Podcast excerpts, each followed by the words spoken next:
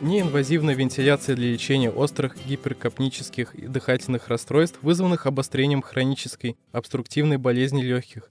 Заболевание дыхательных путей, хроническая обструктивная болезнь легких или хобл является серьезным бременем для здоровья пациентов или системы здравоохранения. Существует несколько обзоров Кокрейн, исследующих доказательства различных способов лечения хобл. Они были добавлены в июле 2017 года путем обновления обзора, который был сделан в 2004 году и в котором рассмотрены доказательства использования поддержки дыхания положительных давлений во время обострений.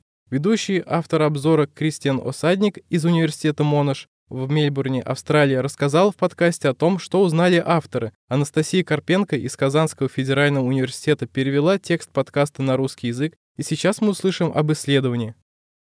Когда у людей с Хоббл бывает обострение, им может потребоваться госпитализация, и у них повышен риск развития дыхательной недостаточности, характеризующийся высоким уровнем углекислого газа в крови. Это называется остро гиперкапнической дыхательной недостаточностью, которая может угрожать жизни.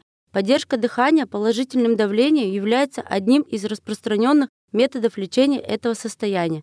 Поддержка может осуществляться инвазивно с использованием аппарата вентиляции в сочетании с эндотрахеальной интубацией, которая заключается в введении трубки для подачи воздуха непосредственно в легкие человека, либо в более простой неинвазивной технике вентиляции или неинвазионной вентиляции НИВ, при которой подача воздуха происходит через маску, закрепленную на лице больного.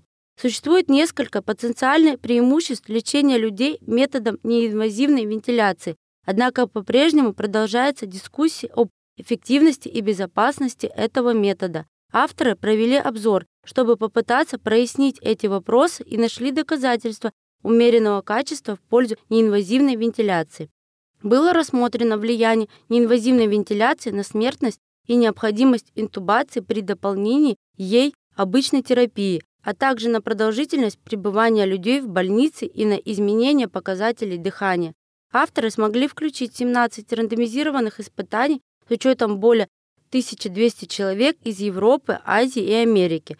Доказательства указывают на преимущество неинвазивной вентиляции при снижении смертности и частоты эндотрахеальной интубации, то есть использование неинвазивной вентиляции для каждых 12 человек уменьшило бы число смертей на одну, и для каждой пяти пациентов используется неинвазивную вентиляцию, было бы уменьшено число интубаций Использование неинвазивной вентиляции также было связано с сокращением пребывания в больнице на три дня и другим преимуществом, связанным с дыханием и снижало безопасность лечения.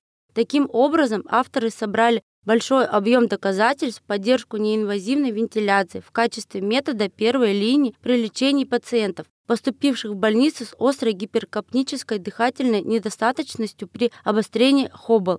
Преимущества являются значительными имеет большое количество знаний и анализ по подгруппам, проведенный автором обзора, подтверждает, что метод широко применяется при обострениях различной степени тяжести и при лечении пациентов в различных клинических условиях.